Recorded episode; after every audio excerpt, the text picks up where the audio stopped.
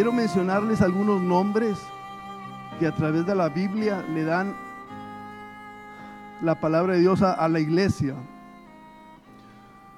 Dice, morada de Dios, casa de oración, sinagoga, lugar santo, tabernáculo del testimonio, tienda de reunión, el santuario, casa de Dios, tabernáculo de reunión, templo. Hoy quiero ver con ustedes el templo de Dios. Si me acompañan, por favor, vamos a la cita de Salmo 27. Salmo 27. Está el salmista David describiendo estas palabras acerca del templo. Dice, una cosa he demandado, en otras versiones he pedido a Jehová. Esta buscaré, que esté yo en la casa de Jehová, en la casa, que esté yo en el templo de Jehová todos los días de mi vida, para contemplar la hermosura de Jehová y para inquirir en su templo. En otras versiones dice, para examinar en su templo. ¿Ya voltearon acá arriba? ¿Ya vieron arriba? Acá parte, el techo, la parte de atrás, las paredes.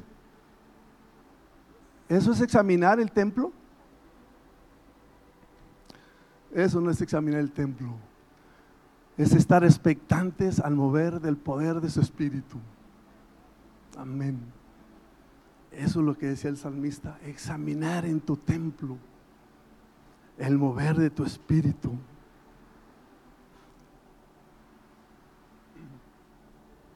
Sigue diciendo en el 27.5, porque Él me esconderá en su tabernáculo, en su templo en el día del mal. Me ocultará en lo reservado de su morada, de su templo. En otras versiones, en lo secreto de su tienda me ocultará, dice otras versiones. Sobre una roca me pondrá en alto. Luego levantará mi cabeza sobre mis enemigos que me rodean y yo ofreceré en su templo sacrificios de júbilo. Cantaré y entonaré salmos a Jehová. Exactamente lo que acabamos de hacer. Sacrificios de júbilo. Salmos a Jehová en su templo. Vayamos a Efesios 2.19. Efesios 2.19.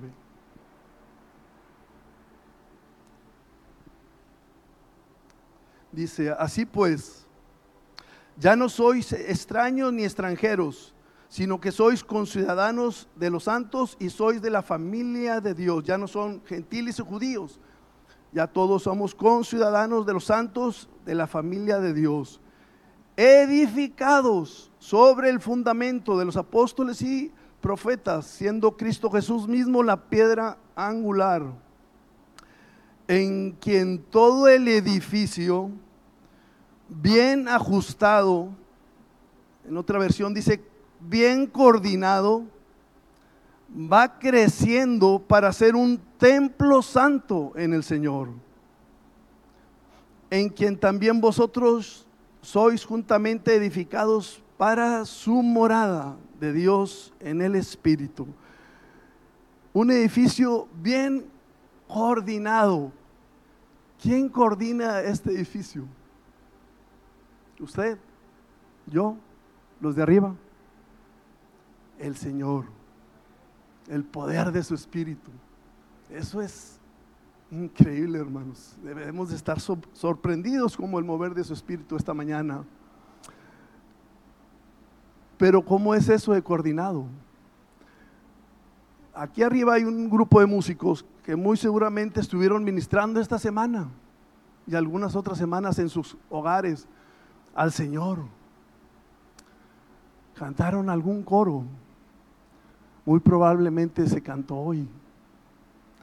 O escucharon una palabra que quizás hoy les hable el Señor. Y asimismo entre las bancas, muchas familias recibiendo el alimento cuando buscamos al Señor. Y la parte de atrás y los que están haciendo su labor, cada uno haciendo una labor en su hogar para que vengamos al templo y veamos cómo un edificio es coordinado para bendición y para su gloria.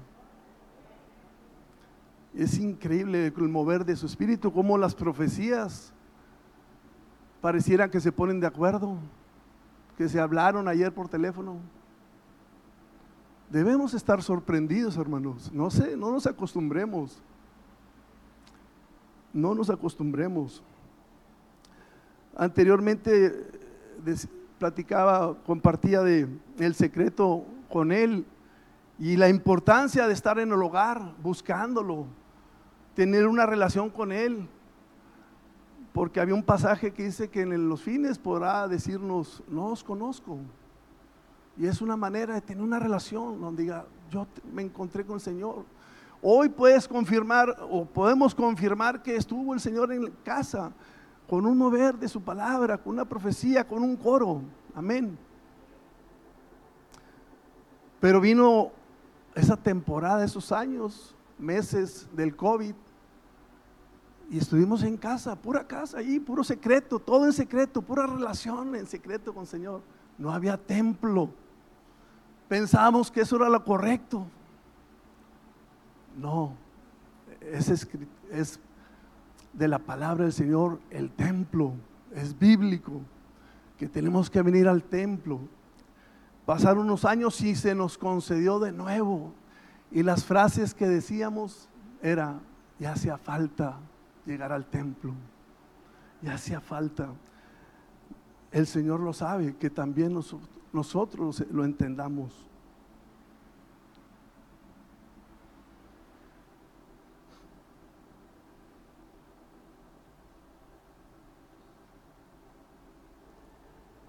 Otras frases que he escuchado cuando sales del templo es, ay, hubiera estado más largo el servicio hoy.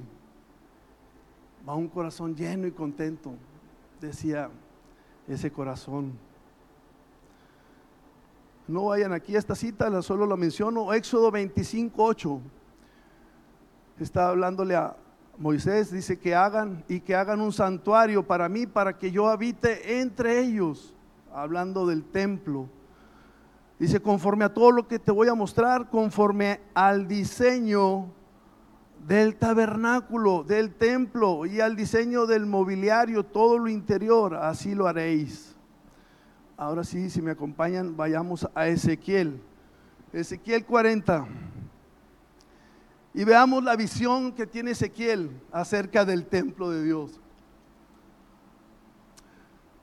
Y empieza en el capítulo 40, 41, 42 describiendo, como dice en Éxodo, el diseño del templo, el diseño del mobiliario.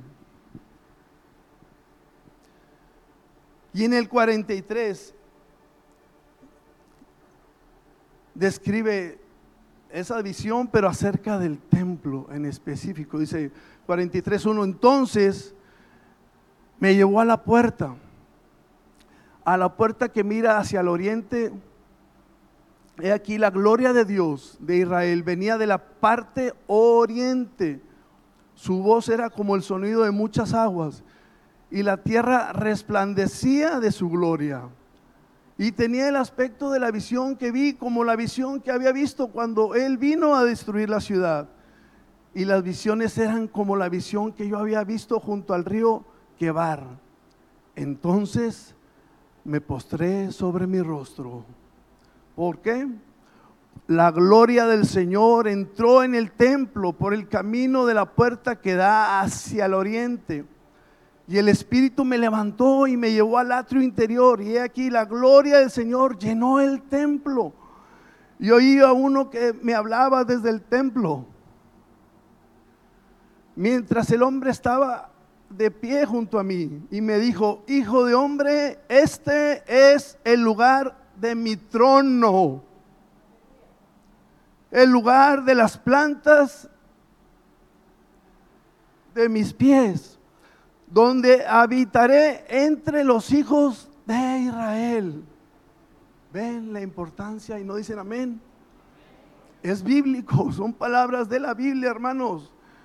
No nos cautiva o no entendemos qué es el templo.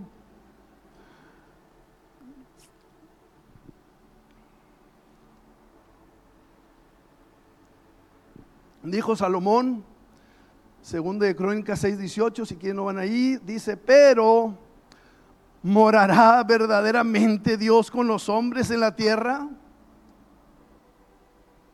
¿Verdaderamente morará? He aquí los cielos y los cielos de los cielos no te pueden contener, Señor.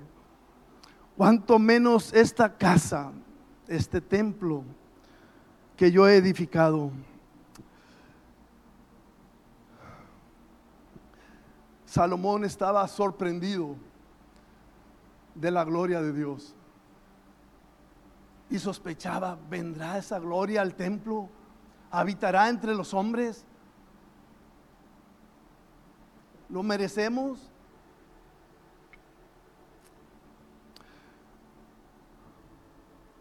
¿Saben cuál es la importancia, lo más importante de los judíos hoy en día?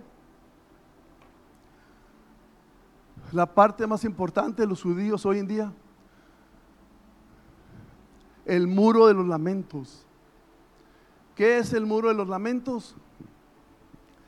Es lo único, lo único que quedó del último templo. Es una pared muy grande, un muro.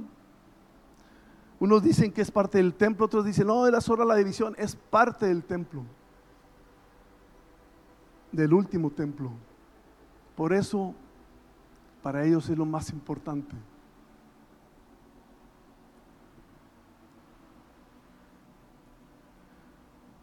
Hay un movimiento mesiánico en Israel, destina millones, miles de dólares, perdón, miles de dólares en un proyecto, en la crianza de una de un bovino, una novilla, una vaquilla becerra en otros muchos términos. En específico, color rojo. Y ellos dicen que es un paso indispensable, según las escrituras hebreas, conseguir esa vaca, porque tienen que hacer un sacrificio para empezar a reconstruir el templo. ¿Por qué? Porque según el tiempo de ellos y su calendario, el Señor viene pronto. El Señor viene pronto. En eso estamos de acuerdo. En lo otro no. ¿Qué están haciendo los judíos? Entonces investigué una noticia y había muchas noticias, no solo una, muchas noticias. Viajaron a Estados Unidos, compraron una, no una, cinco, cinco vaquillas, se las llevaron y van a estar en observación.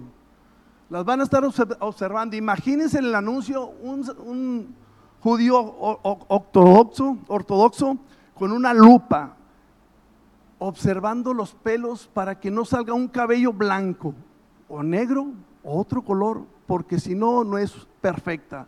Y ellos la necesitan perfecta. ¿Para qué? Para hacer un sacrificio. Otra noticia y dije, es mucha la información. Y profundizan, pero ya era mucho lo que estaban informando. No era nada que verdadero. Otro judío viajó a Colombia estudiando, informó, se comunicó a, Israel. ¿A dónde? Al instituto del templo. Hay un instituto en el templo en Israel que se dedica a la administración y reconstrucción del templo el tercer templo. Importantísimo para ellos el templo.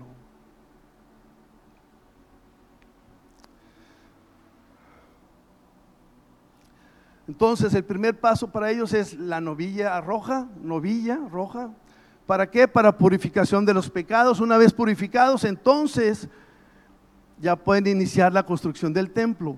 Pero también falta un sacerdote falta un sacerdote, un gran sacerdote. Entonces dicen que, otra noticia, que hay unos pequeños que los tienen guardados, que no nacieron en hospital, que les dan estudio privado, etcétera, etcétera. Que van a ser, uno de ellos el gran sacerdote.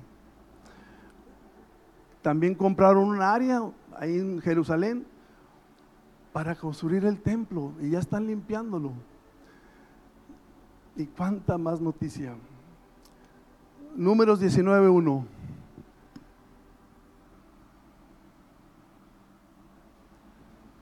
Números 19.1. A esto ellos están con la Torah, la ley de Moisés. Entonces ellos siguen queriendo cumplir esta ley. Números 19.1. Después el Señor habló a Moisés y a Aarón diciendo, este es el estatuto de la ley que el Señor ha ordenado diciendo, di a los hijos de Israel que te traigan una novilla a la sana, bermeja, ese es el color rojizo, bermejo, sin defecto, eso es lo que ellos quieren, una vaquilla perfecta, que no tenga manchas, que no sea de otro color más que rojo, y sobre el cual se haya puesto, nunca se haya puesto yugo, el cual nunca haya trabajado, debe ser alrededor de los dos años. Y se la daréis al, sacerdote Eleazar, y él la sacará fuera del campamento y será degollada en su presencia. Entonces el sacerdote Eleazar tomará con su dedo de la sangre y rociará un poco de la sangre hacia el frente del tabernáculo del testimonio, la tienda de reunión, siete veces. Luego la novilla será quemada en su presencia, todo se quemará, su cuerpo, su carne, su sangre, su estiércol. El sacerdote tomará madera de cedro y sopo, escarlata, y los echará en medio del fuego en que arda la novilla. Luego el sacerdote lavará sus ropas y bañará su cuerpo en agua, y después entrará en el campamento, pero el sacerdote quedará inmundo hasta el atardecer. Asimismo, el que le haya quemado, el que la haya quemado, lavará sus ropas con agua y bañará su cuerpo con agua y, quemará, y quedará inmundo hasta el atardecer. Y esta es la clave. Entonces un hombre que está limpio juntará las cenizas de la novilla y las depositará fuera del campamento en un lugar limpio. Y la congregación de los hijos de Israel las guardará para el agua, para la impureza. Es agua para purificar de los pecados. Purificación de los pecados. Ellos dicen que con esas cenizas y el agua, como era antes, van a ser limpios del pecado, moviéndose por todo el mundo hasta buscar esa vaquilla. ¿Se imaginan?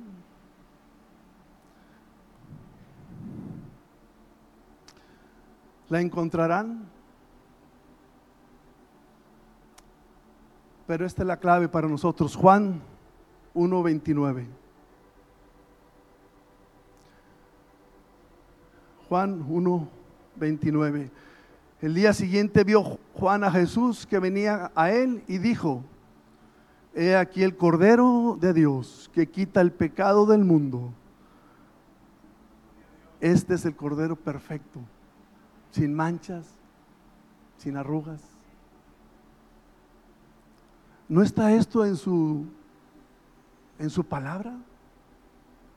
¿Solo se quedaron con la ley de Moisés?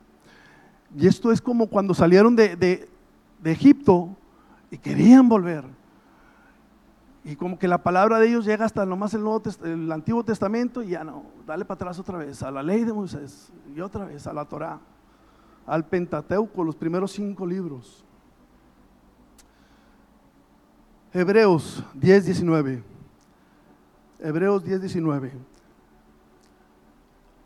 Pablo hablando a los hebreos, así que Hermanos, teniendo libertad para entrar en el lugar santísimo por la sangre de Jesús, por el camino nuevo y vivo que Él nos consagró a través del velo, esto es por su sangre, y teniendo un gran sacerdote sobre la casa de Dios, sobre el templo, acerquémonos con corazón sincero en plena certidumbre de fe purificados los corazones de mala conciencia y lavados los cuerpos con agua pura.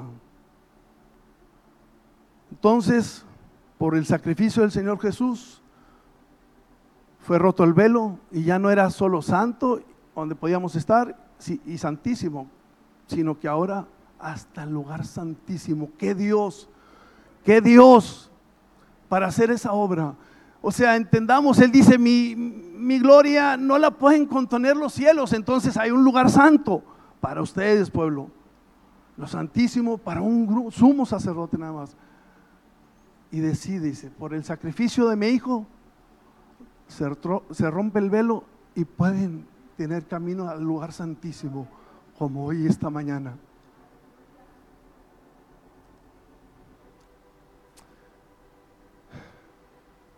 Romanos 9:30. Si vamos ahí, Romanos 9:30. Pablo hablando a los romanos. ¿Qué diremos entonces? ¿Que los gentiles que no iban tras la justicia alcanzaron justicia? Es decir, la justicia que es por fe. Pero Israel, que iba tras una ley de justicia, no alcanzó esta ley. ¿Por qué? Porque no iban tras ella por fe, sino como por obras, tropezaron con la piedra de tropiezo. Tal como está escrito, aquí, pongo en Sión una piedra de tropiezo y roca de escándalo, y el que crea en él no será avergonzado. Amén. Y vi allá abajito en el 10.1, o enseguida, hermanos, esto es lo que dice Pablo de los judíos, hermanos. Qué corazón. Hermanos, el deseo de mi corazón y mi oración a Dios por ellos, por los judíos, es para su salvación. Porque yo testifico a su favor de que tienen celo. Hasta el día de hoy tienen celo por cumplir las cosas de Dios le dan un valor a las cosas de Dios como nunca, como nadie como nosotros.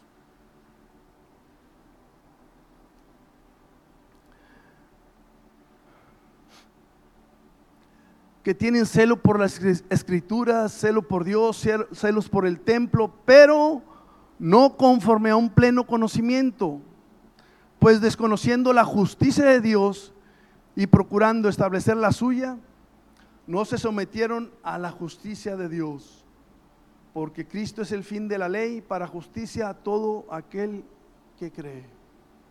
Cristo, nuestra esperanza de gloria. Amén. Zacarías 14:4. ¿Por qué anhelan? ¿Por qué desean construir el templo?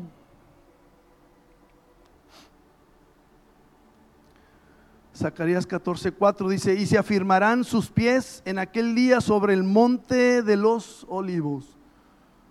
En ese monte, ahí es donde estaba el último templo, ahí va a llegar el Señor de nuevo. Dice, tiene que haber un templo, porque Él viene a su templo. Sobre el monte de los olivos que está enfrente, está enfrente de Jerusalén al oriente. ¿Se acuerdan de esa palabra al oriente. La visión de Ezequiel es por donde llega la gloria de Dios. Y el monte de los olivos se partirá por en medio de sí hasta el oriente y hasta el occidente, haciendo un valle muy grande. Y la mitad del monte se apartará hacia el norte y la mitad hacia el sur. Pero ahora preguntémonos, ¿dónde está el templo de Salomón? Tan grande era el templo de Salomón, costoso, hermoso. ¿Dónde está el templo? Destruido. Pasaron los años, reedificaron el templo. ¿Y qué pasó con el segundo templo? Destruido. Hasta el día de hoy no tienen templo. Ustedes se han puesto a pensar si no tuviéramos templo el día de mañana y que este templo, Dios no quiera, y se, derribara, se destruyera todo, y solo quedara una pared ahí en la banqueta, de algunos metros de alto, algunos metros de largo, y llegáramos todos al servicio y, todos amontonados ahí queriendo poner la mano en la pared, así pues, es lo único que quedó el templo. ¿Te acuerdas del templo, de las visitaciones del Señor, de las maravillas, del mover de su espíritu? Ay, sí. Así están los judíos. Qué privilegio que tenemos un lugar donde el Señor se mueve. Y somos testigos de que Él se mueve. Amén.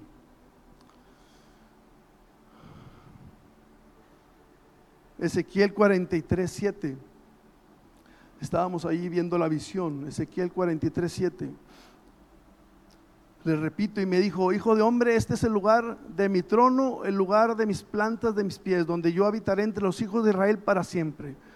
Y la casa de Israel no volverá a profanar mi santo nombre, ni ellos, ni sus reyes con sus fornicaciones y con los cadáveres de sus reyes cuando mueran. En el Monte de los Olivos, en Jerusalén, hay un cementerio. Hay un cementerio, ahí están enterrando los, los reyes, las personas distinguidas, sacerdotes. Dice Primera de Salucenses, pues el Señor mismo descenderá del cielo con voz de mando, con voz de arcángel y de trompeta de Dios, y como la trompeta de Dios, y los muertos en Cristo se levantarán primero. Entonces dice, ¿dónde va a venir el Señor? A, esta parte de Jerusalén, al monte de los olivos. Entonces se entierran los muertos aquí para que sean los primeros en recibirlo. ¿A quién esperan los judíos? Al Mesías. El Mesías ya vino. Pero dicen que el Mesías viene pronto. Sigue diciendo Ezequiel 43, 8.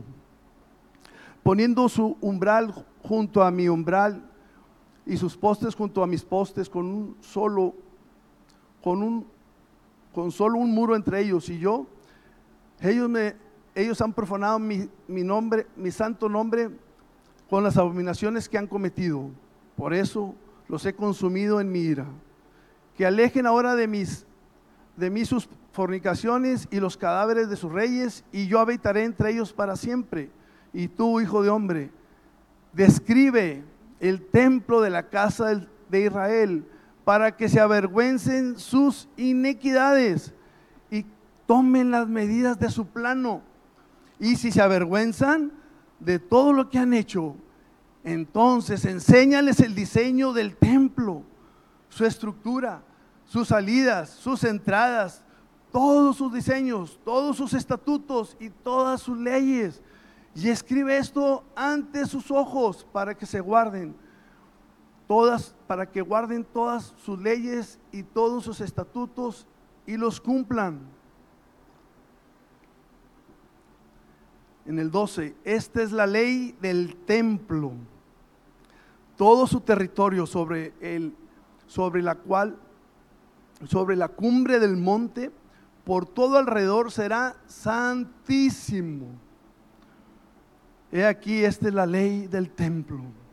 Dice el Señor, según Ezequiel, todo el templo y todo alrededor es santísimo.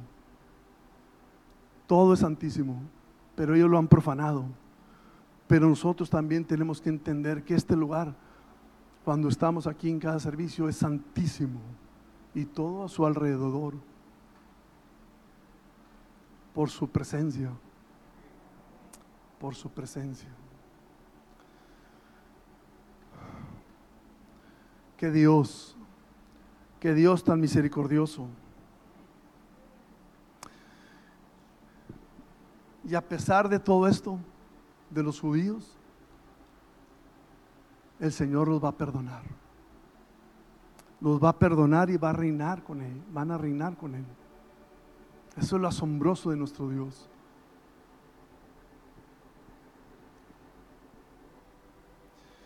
Quiero ver con ustedes cinco figuras que están a través de la Biblia. Hemos visto algunas, pero Quiero que vean estas. ¿Quién es el árbol de justicia? El Señor. Dice Génesis 3:5, pues pues Dios sabe que el día que de él comáis, hablando el enemigo a, Eva, Serán abiertos vuestros ojos y seréis como Dios. ¿Seréis como Dios? Esa es una verdad. Conociendo el bien y el mal, cuando la mujer vio que el árbol era bueno para comer y que era agradable a los ojos y que el árbol era deseable para alcanzar qué sabiduría. Solo que eso no era la orden del Señor, pero el, el árbol era bueno. Tomó de su fruto, comió y dio también a su marido. Dice Proverbios 2.6. Porque el Señor da la sabiduría, el conocimiento y ciencia brotan de sus labios. El Señor es el árbol de vida, de justicia.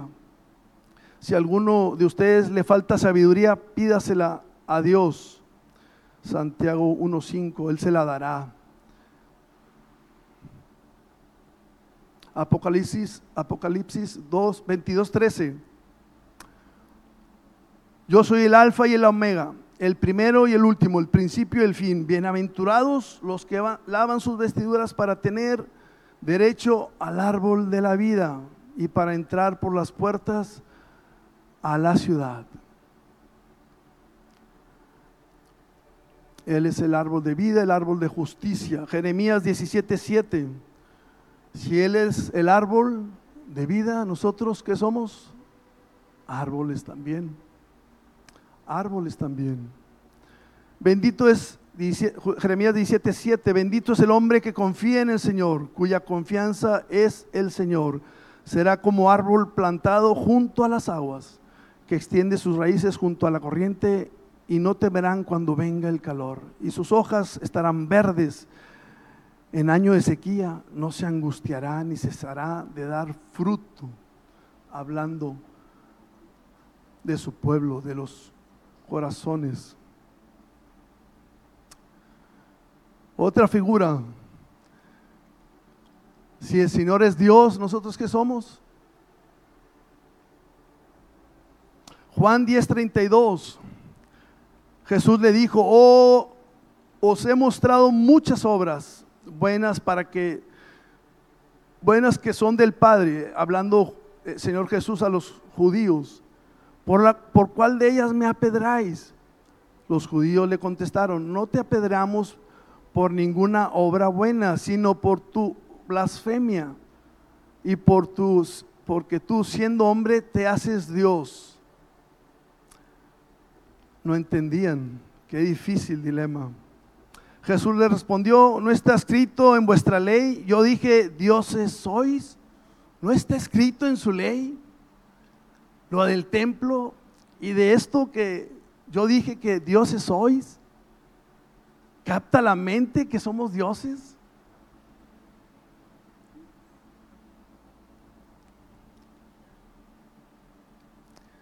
Si aquellos a quienes vino la palabra de Dios los llamó dioses y la escritura no puede ser quebrantada, a quien el Padre santificó y envió al mundo, vosotros decís blasfemas, porque dije yo soy el Hijo de Dios. Si no hago las obras de mi Padre, no me creáis, pero si las hago, aunque a mí no me creáis, creed las obras para que sepáis y entendáis que el Padre está en mí y yo en el Padre. Amén. ¿Quién es la vid? El Señor. Y si el Señor es la vid, ¿nosotros qué somos? Somos vides. También somos la vid. Juan 15, 5. Dice, yo soy la vid, vosotros los pámpanos, el que permanece en mí y yo en él, éste llevará mucho fruto, porque sin mí nada podéis hacer. Apocalipsis 14, 18.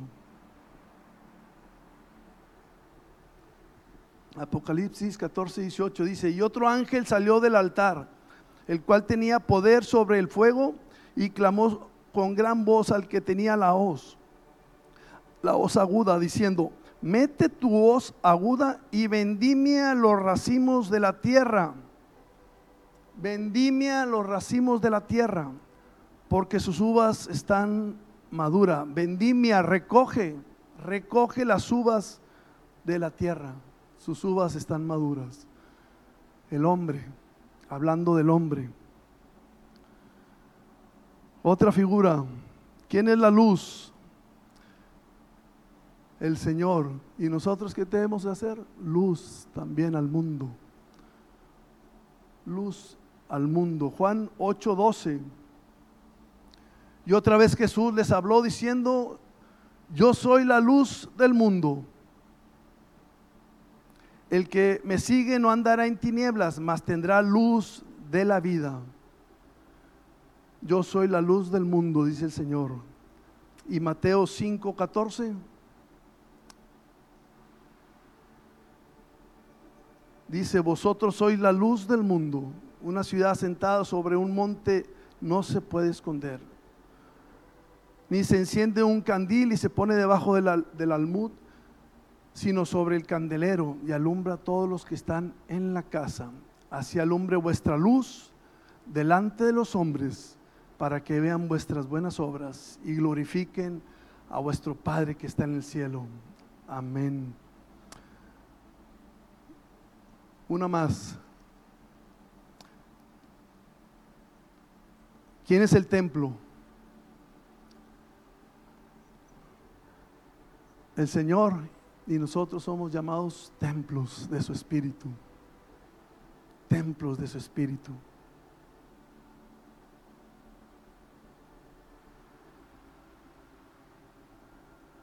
Juan 2.16 dice, y dijo a los que vendían palomas, quitad esto de aquí y no hagáis de la casa de mi padre una casa de comercio. Sus discípulos se acordaron de que estaba escrito, el celo por tu casa me consumirá. El Señor David, el Señor David, los judíos, celo por su casa. Celo por su casa. El Señor, el salmista David, los judíos y nosotros tenemos celo por la casa de Dios.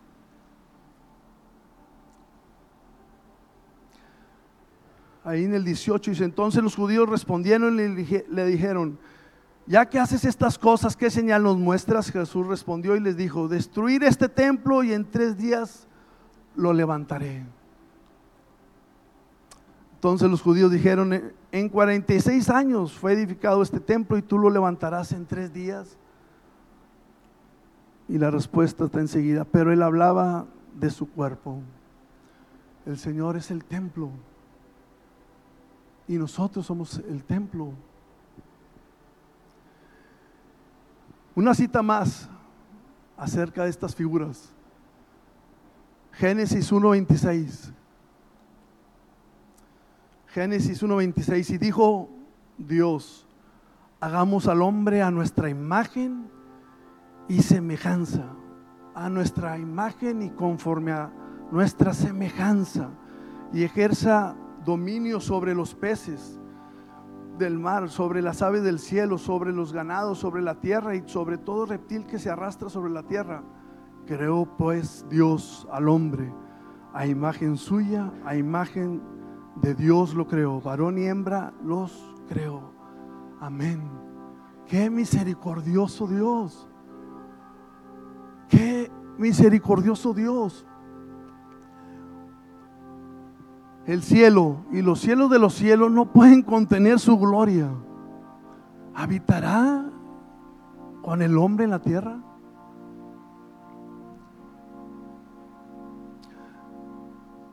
Entonces, como resumen, al principio creó Dios al hombre a su imagen y a su semejanza. Y por toda la Biblia, figuras, lo que yo sea, vosotros lo sean. Lo que Él es, nosotros lo seremos. Que Dios, que Dios. Luego ordenó el tabernáculo, el templo, para habitar en medio de nosotros. La gloria que no pueden contener el cielo y los cielos de los cielos. Él dice, yo quiero habitar en medio de ustedes.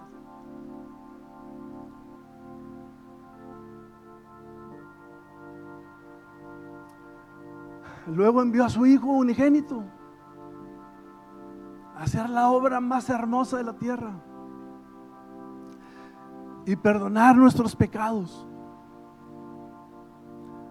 de una vez por todas y romper el velo y no solo lugar santo, sino al Santísimo. Que Dios, que Dios. ¿Qué más podemos pedirle? ¿O qué más necesitamos?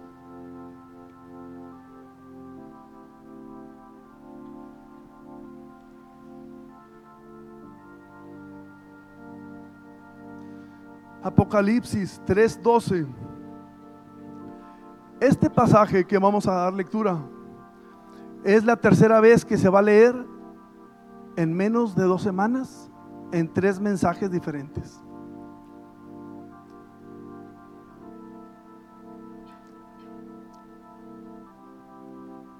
Al que venciere, yo le haré columna en el templo de mi Dios y nunca más saldrá fuera. Amén. ¿Cuántos quieren ser columna en el templo? No, creo que no les gustó la columna. No, no, no. Hace muchos años aquí se compartió una palabra acerca de las columnas. Y ese mensaje decía que las columnas siempre están haciendo su función. No descansan, no duermen, siempre están ahí haciendo su función para su Dios, para el templo. Bueno, si no dicen amén, entonces un poco más, queremos más, como más, como el, el siervo que le dijo al Señor Jesús, muéstrame al Padre, muéstrame al Padre, le dijo a Jesús. Esa es la naturaleza del hombre.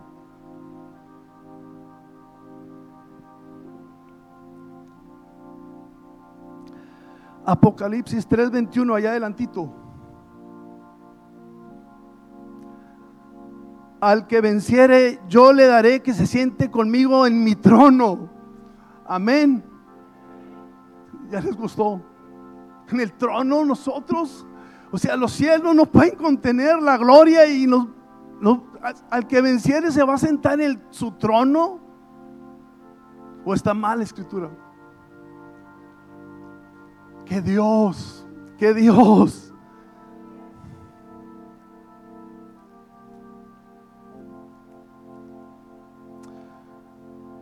Apocalipsis 21.9, ya para terminar, Apocalipsis 21.9. Está describiendo en este pasaje la nueva Jerusalén, es una visión. Y vino a mí uno de los siete ángeles que tenía las siete copas llenas de las siete plagas postreras y habló conmigo diciendo, ven acá, yo te mostraré la desposada, la esposa del Cordero otra figura. Y me llevó en el espíritu a un monte alto y me mostró la gran ciudad, la santa Jerusalén que descendía del cielo de Dios y teniendo la gloria de Dios. Y su luz era semejante a una piedra preciosísima como piedra de jaspe, diafana como el cristal. Y tenía un muro grande y alto. ¿El muro alto y grande? ¿Le suena parecido? Y tenía doce puertas y las puertas doce ángeles y en el nombre escrito en ellas los nombres de las doce tribus de Israel. Y en el 22, 21, 22. Y no viene ella templo alguno. No hay templo. ¿Dónde está el templo? Y no viene ella templo alguno porque su templo es el Señor, el Dios Todopoderoso y el Cordero.